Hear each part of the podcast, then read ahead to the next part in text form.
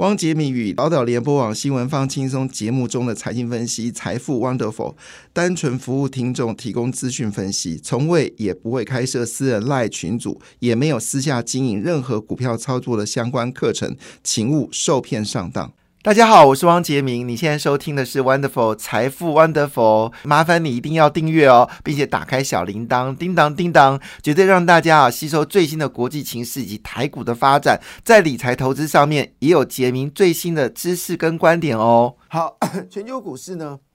呃，在昨天呢表现的坦白讲还真的不错哈。除了中国股市还是持续下跌之外，大部分的市场都是以上涨做做收哦。其中印度呢。好，经过了呃两天的沉寂哦，昨天呢不涨则已，一涨惊人哈。那么印度呢，昨天涨了一点三四个百分点，那涨幅最惊人的哈。虽然最近呢在南海，菲律宾呢跟中国时有冲突哦，但菲律宾的股市呢最近表现确实蛮强的。菲律宾股市呢是上涨了二点四七个百分点，那么差一点点就超越了费半指数哦，成为昨天涨幅最高的市场。那费半呢是冠军哈，昨天费半呢是涨了二点六七个百分点，但日本股市呢啊还是担心啊，日本会不会取消宽松货币的问题，造成日元升值，所以昨天呢日本股市跌了两百四十点哈，指数又跌回了啊这个三万三千点下方啊，最近呢投资日本股市呢不但没有赚到，可能日元也受到贬值。那另外一部分呢，就是韩国股市在昨天呢，终于涨了，因为记忆体的价格一直走高，韩国股市没有道理不涨哈。那加上传出来三星呢要跟艾斯摩尔来设计新的实验室，所以呢，这个韩国股市呢，昨天是上涨了一点三四个百分点，呃，已经到了两千五百四十四点了，离两两千六百点呢是越来越接近。昨天欧洲股市表现最好的是英国。英国上涨一点三三个百分点哦，比较意外的事情，德国股市在昨天竟然是下跌的，跌了零点零八个百分点。嗯，到底发生什么事情呢？好，回到了美国股市哦，道琼标准五百跟纳斯达克费半指数分别上涨零点四三个百分点、零点二六个百分点、零点一九个百分点，而费半呢只是大涨了二点六七个百分点。昨天最关键的消息呢，就是美国十年期债券啊，那么正式跌破了四个百分点啊，那么也就意味着这个美国降息的比例机会越来越高。昨天美国十年期债券的利率竟然只剩下三点九三个百分点，所以最近呢，买债券 ETF 的人哦，大幅的增加，增加速度到匪夷所思哦，因为这种钱就是 easy money，就是你根本没有什么风险，基本上没有什么风险。你只要把钱放进了元大二十、美债二十，或者是呃其他的这些呃二十年债，然后你就看到 money talks，就是 money 就直接在你的，你根本不用担心这世界发生什么事情，钱呢就像每天的进到你的户头，非常可怕。所以，而且这次央行似乎看得出来，好，就是美国会维持一个所谓的相对失业率稳定的状况之下。通膨有机会走低，所以也就意味着美国的资金会从货币市场转进到股票跟债券市场。所以昨天外资大买台股哦，并不是没有道理的。好，回来一件事情呢，但是虽然我们都预期股债会大涨啊，可是讲到石油呢，可能就要哭哭了哈。国际能源组织啊，他们说明年石油需求呢将会减半哈，那么也就代表着欧洲、俄罗斯跟中东市场。对于石油的需求呢，会大幅的减缓。那相对于中东跟俄罗斯来说，这是噩耗，表示呢，石油价格跌，他们的收入就减少了。OPEC 啊，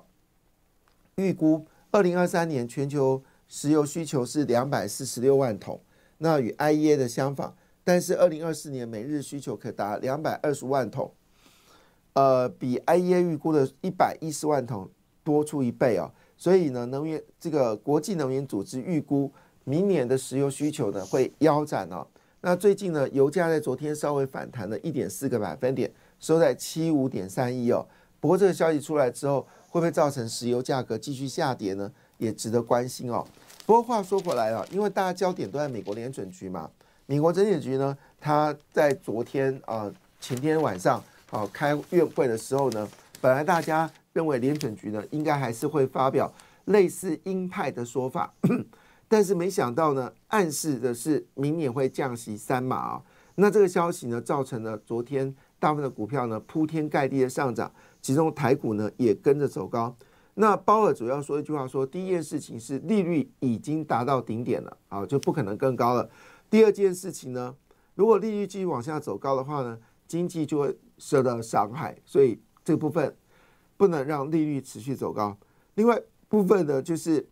有些决策官员认为，明年就是央行的决策官员发表看法，他说呢，通膨已经正向两个方两个 percent 的方向进行，美国联准局没有道理。不降息啊，所以这个情况下呢，市场就认为说，到底是降三码还是降五码哈？这个已经成为大家所讨论的焦点。但不论怎么样呢，在前天的美国道琼斯指数已经创历史新高，昨天持续大涨啊，那么亚币也走高啊，所以今天的股票市场呢，可能会还是震荡。但是下跌的一定要站在买方。那这个呃，台积电呢，在美国的 ADR 已经连续第六天上涨啊，而且昨天的涨幅有扩大的趋势啊。昨天美国的台积电 ADR 呢，不但已经涨破了一百块美金一股的关卡啊，同时呢，价格已经上在昨天呢，是一口气飙涨了一点七八个百分点，涨幅非常惊人。那日月光呢，也是持续走高，昨天上涨了一点一一个百分点。我昨天看那个股票才知道，原来历程的股价已经超过日月光了，真的不可思议啊！而历程呢，自从传出来它跟细光子有关系，又跟所谓的呃就是小晶片封装有关之后，又跟记忆体有关之后呢，股价是锐不可当啊！所以呢，这个日月光表现好的时候呢，同时间金源电好，还有包括了我刚才讲的历程。很可能表现呢会更上一层楼，比较投比较稳健的投资人其实是可以考虑这些封装测试的股票，因为他们的配息呢其实是高于平均值哦，他们也属于是高配息的一些族群。虽然股价呢是呃在最近这几两个月有动哦，在之前长期来说都是一个比较稳定的状况，特别是月光。好，它的本益比呢都是在十倍左右，所以它配息呢，其实坦白讲还算是很 juicy 啊。所以你如果真的有兴趣的话，其实真可以留意，好像日月光啊、好历程啊，还有金源店，可能都会给投资人一个意想不到的礼物。当然，因为我必须说一句话啦，封装测试，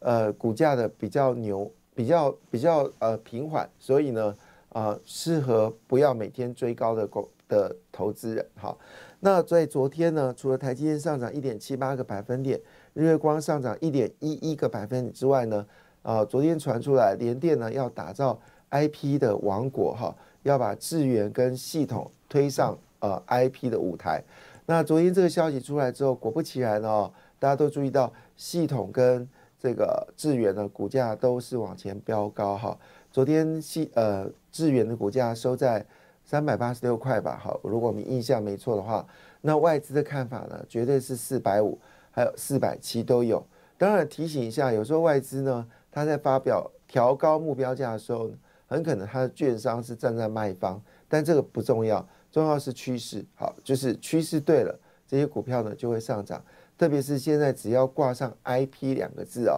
那就几乎是票房保证了。那最近最凶猛的就是英业达嘛。英业达说，它转型成为 IP 公司，那更新的一家公司也出来了哈，宏达电，宏达电，他说旗下有一个小金鸡，也要准备变成是 IP。那宏达电很爱侧身侧侧侧蹭这个趋势哈，就是有网通的时候，他说是网通股；那互联网的时候，它是互联网股；有 AI 的时候呢，它是 Air 这个头盔的头盔概念股。那现在 I P 股好了，它那 A I 股的时候，他说威盛是 A I 股。那现在呢，流行所谓的 I P 股，好，宏达电说他们是 I P 股。那我觉得本业赚钱才重要了哈，就炒股票没有任何的意义哈。最重要的事情是宏达电什么时候转亏为盈，这才是可能投资人的的想法。不要忘记星光人寿为了宏达电。啊，在一千多块，因为听你王雪红讲完之后，一千多块买进，然后最后跌到这个个位数字啊，这个这个画面太难看了。所以我其实对宏达电我都不报道，就是有新闻报道宏达电我都不报道，因为这个伤了太多投资人的心。那你说威盛涨到两百块，有他有这个能力吗？我高度怀疑哦。好，当然，每个投资人都有自己的想法，也不要因为我的说法你就去卖出或买进的股票，只是提供一下，我们就在市场关心。好，有些公司呢就是画嘴炮，那有些公司呢就是高管很爱卖股票。好，那我们都会在节目上呢揭露这些邪恶的背景啊，所以我永远不会跟大家讲，就算外资说国巨可以到八百多块，我也不会在我的节目上谈到国巨的营收。一样道理，我也不会去谈长荣海运，因为这些都是背叛了投资人，减资到六成，你是什么概念呢？人家比减资是十块钱减，你的大股东减资可能是六块钱，可能是五块钱，因为常年配息嘛、配股嘛，所以你成本根本连十块都不到，所以减资当然对你有利啊。如果你成本只有六块六块钱，但减资是用十块钱来算，你不但是赚到了就是减资的六十个百分点的收益，同时间你间接也收到了，就你股价离十块钱有四十 percent 的折价空间、溢价空间。那意思说。别人是用两三百块买你长荣海运，亏就是眼泪都流出来了。你大股东是赚到一个可以赚到那个，我觉得晚上半夜都会被那个乐乐醒，就是笑得很开心。那国巨呢一样，他对股东很吝啬，每年配息配得很糟很惨，呃不怎么配息。然后同时间呢，他的这个给董事会的薪资呢又是呃名列前茅。就一方面他给董事会薪资非常高，国巨啊。那同时间，他给我们的股东的这个配息非常低，然后他住的是豪宅，然后买的房子都是有两三亿以上，然后每天就发布一些消息说国居有这个利多，国居有那个利多，根本就是在吃投资人的骨头，吃投资人的肉。好像这样的公司，我们去讲它，我觉得没有办法对得起我自己。好，就是一个非常恶劣的，好老板，好是非常糟糕，好只在乎自己的呃生活。呃，喜乐。然后，据了解，国巨呢，老板呢没事干，还会拍卖他的红酒。好，那他的红酒的库存呢，上次拍卖一批哦，赚了又赚了好几百万。那甚至哦，忘记了，反正好赚了好几亿啊，反正这个金很大就是了。然后据了解，他卖的这些酒呢，占他的这个酒库呢比例竟然不到百分之十。所以呢，投资人买国巨，好，你是领了非常少的股息，甚至还要冒。大股东没事惯减资的风险，但是他是吃香喝辣住豪宅，快乐的不得了。像这样的公司为什么会跟大家讲这家公司有多好呢？烂到爆，可以吗？好，所以换个角度来说，这就是一个很现实的问题。我们跟大家讲的是趋势，但你有没有注意到一件事情哦？宏达电啊，迫不及待的表态，它也变成是 IT 股，某种程度我认为就是要炒作股票。但问题来了。为什么最近大家都在谈自己的 IP 股呢？从豫创到英业达，到昨天的威盛，还有前昨天的这个呃今天的威盛跟昨天的联电，其实背后的因素是什么？就是台湾在全球 AI 的实力。好，我们真的不要小觑自己。台湾只有两千三百万人口，土地面积这么小，但是台湾的在 AI 的算力，哈运算的能力不输给美国。所以美国是有晶片，但是你晶片要进入到所谓演算能力的话，台湾的算力完全不输给好美国。那为什么台湾算力那么厉害呢？就是因为我们过去三十年好累积了许多的呃资源好专利权，在这次 AI 的状况下，基本上已经是发挥的到淋漓尽致。所以如果你我这个节目上面一直暗示大家，好，如果明年啊，也许今年年底。好，台股就有机会看到一万八千点，那么走向明年大家所做的平均值一万八千八百一万八千八百八十八，那么后年两万点的话，其中涨幅最惊人的一定是最贵的股票。那我们看到最近最贵的股票呢，基本上都跟 IP 是有关的，就是细制材。那细制材部分不是只有台积电有，联电也有，意味着未来面对的中国啊，细晶圆。啊，大幅的，他们有四十座十二寸晶圆厂的竞争，台湾在算力部分呢，还是名列前茅。所以换个角度来说，如果东南亚国家要跟台湾合作，台湾具有一定的竞争力。所以有人就推出来一个新的议题，叫做“新兴南下”。好，就是以前李登辉有提过啊南向政策嘛，那李这个呃蔡英文总统就推出了新南向政策。有人说陈这个赖清德应该推出来自新兴南下，而这新兴南下呢，已经有别于过去传统产业哦，就是像机车啦、多拜啊，还有汽车零组件呐哈这些传统产业，他们可能移向东南亚，因为为了关税。但是有一种东西，中国这些东南亚国家一定要对台湾呃来行呃执行所谓的贸易，甚至它的威力绝对不输给“一带一路”，而且我们成本低。那就是 AI 的算力，好，所以其实有人就说赖清德是不是要推出新兴南下，以台湾的 AI 的能力跟亚洲国家建立非常强劲的往来，好，那中间也带动了整个台湾在 AI 零组件的股价上涨。所以我要说一句话，你要选对股票，真的要选对股票。比尔盖茨曾经说过一句话，这是你第二次翻身的机会。第一次翻身呢，就像是广达、华硕啊。宏基啊，哈，他们都在第一次的翻身里面获取第二利润。虽然智慧型手机也让少数的公司有翻身，但它不够剧烈。比尔盖茨，好，因为这三十年没有什么新的想法，所以他就东摸摸西抠抠，还跑去发展所谓的 再生能源的核电。但是呢，最近比尔盖茨已经很少听到他这样什么核电什么之类，因为这个真的没有趣，因为他过去。呃，没事干，所以呢就会讲呃这个所谓的核电的问题。但是因为 AI 的状况非常的有机会，所以你会发现到微软呢最近都没有什么太大的变化，就是他们就只是针对 AI。那 Apple 的股价呢，已经等于是法国的呃 Apple 的市值等于整个法国股市市值。所以选择股票你一定要选择龙头，四星 KY 可能也不是只有四千块，也许会更高，也许有五千，也许有六千。也许有七千，也许一万，You never know。利旺也是，M 三十也是，好，创意也是，好，还有这个具有科技也是，好。那当然，我们就看英业达怎么走。如果英业达有持续推出来更多的 IP 的这个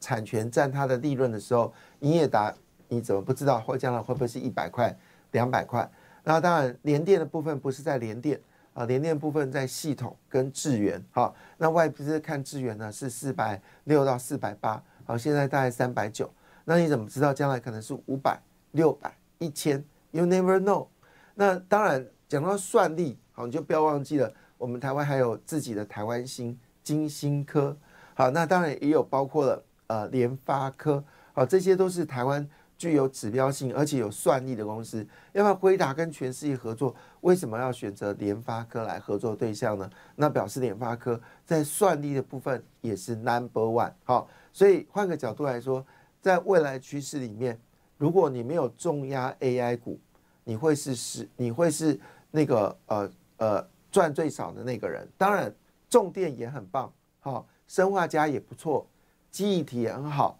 好，但是重点的事情是。未来这这几年当中，好，只要呃赖清德当选总统，我相信他一定会在 AI 部分有做出更多的一些表现。当然也不要忘记一件事情，其实政府呢有一个隐藏性的呃利多，叫做呃轨道卫星，所以台湾一定会大幅的发展轨道卫星，好，避免发生战事的时候，我们通讯设备被中国给打掉。好，那造成台湾的损失。不过讲到通讯呢，最近有没有注意到奇迹中磊的股价呢表现的非常好？那你可以注意到，因为美国已经开始执行所谓的呃网通的大基础建设，欧洲也在执行啊，那么亚洲国家也在执行，所以像奇迹中磊的股价呢，还可能会持续的走高。那最近的消息呢，美国联准局降息哦，可能最快三月份就会降息了，而且呢，明年预估的降息呢。不是大家所预估的央行预估的三码，很可能到六码。那么一码是零点二五趴，那六码呢就是一点五趴。一点五趴，二十年期债呢就是赚三十趴，十年期债呢就是赚十五趴。好，这就是我们所听到的事情，就是一个很现实的问题啊。这个请大家做参考。好，那当然，在这个情况之下呢，好，台积电为什么啊继续上涨呢？主要原因是因为。它二零二七年决定一点四纳米就会正式量产，所以最近我们也关心到，就是呃跟台积电相关的设备厂商啊，最近股价呢也开始有往上走高的格局。好，那现在就等政府什么时候决定一点四纳米花落谁家哈。另外，德国呢也是继续补贴台积电，所以 ETF 里面表现最好的是富华台湾科技优息。那第二名是永丰 ESC 低低碳高息，第三名是中我是汪杰明，精彩节目不错过，感感谢你的收听，也祝福你投资顺利，荷包一定要给它满满哦。请订阅杰明的 Podcast 跟 YouTube 频道财富 Wonderful，感谢，谢谢 Lola。